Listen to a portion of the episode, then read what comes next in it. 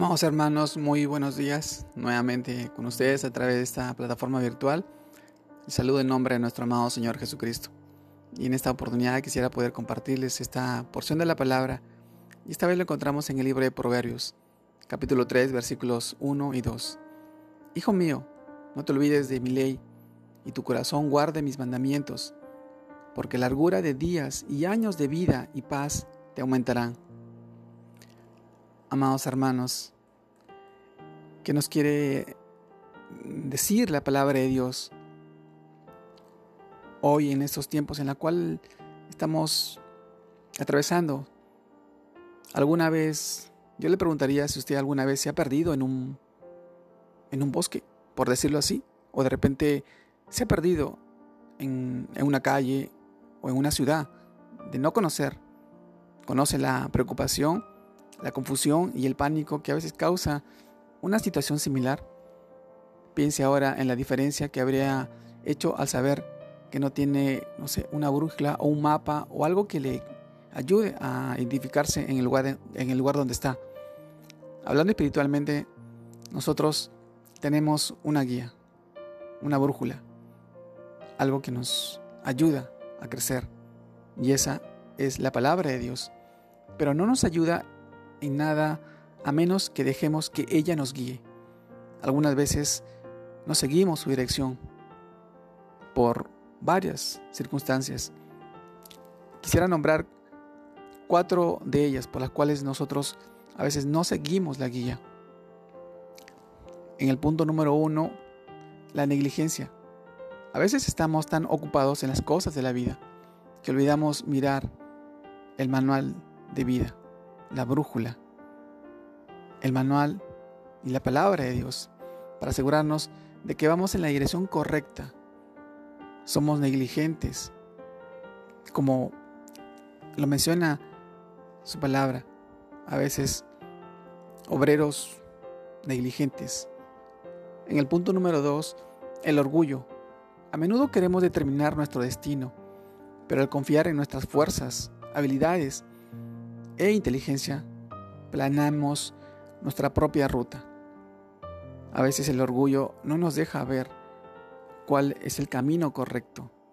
Nosotros tenemos que dejar el orgullo atrás.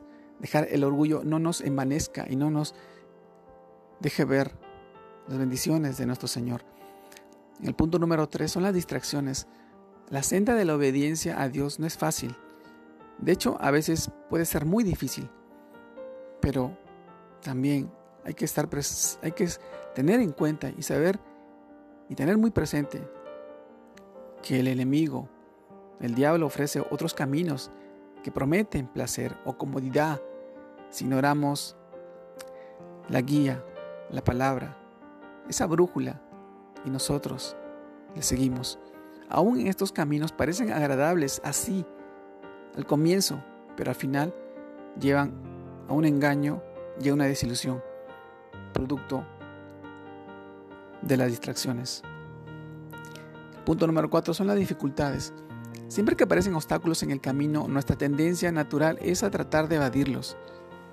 Pero al no usar la guía de nuestro amado Señor, su palabra, la Biblia, nosotros nos extraviamos en el camino perdemos las bendiciones que Él quiere darnos en los terrenos escabrosos.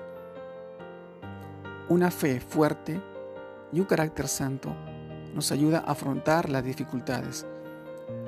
Dios está ahí para guiarnos. Él quiere tomarte tu mano y quiere guiarte a ti por ese camino de vida y de vida eterna. Hoy una pregunta que viene a mi mente es ¿por qué deambular en este camino y en esta vida sin una dirección, sin una brújula del Señor. El Señor pone a nuestras manos, a tu alcance, su palabra. Permite que su palabra te guíe, que la Biblia sea tu espada, tu mejor defensa en este camino, en esta vida. Dios promete darte varios bendiciones, días productivos y años fructíferos si sigue su camino. Él dirigirá cada paso de su senda y su paz te sostendrá aún en los tiempos tan difíciles, de mucha dificultad como la cual hoy estamos atravesando. Yo te animo hoy en estos tiempos a que puedas crecer en el Señor y que tú como hijo no te olvides de su ley, que guardes su palabra en tu corazón y sus mandamientos, porque tu vida será eterna, será larga y tendrás muchos años de vida y tu paz y la tranquilidad que Dios te da aumentará para bendición tuya y la bendición de tu familia y de tus seres queridos. Te mando un fuerte abrazo. Dios te guarde y te bendiga en este día y en estos tiempos que son de mucha aflicción. Saludos a todos.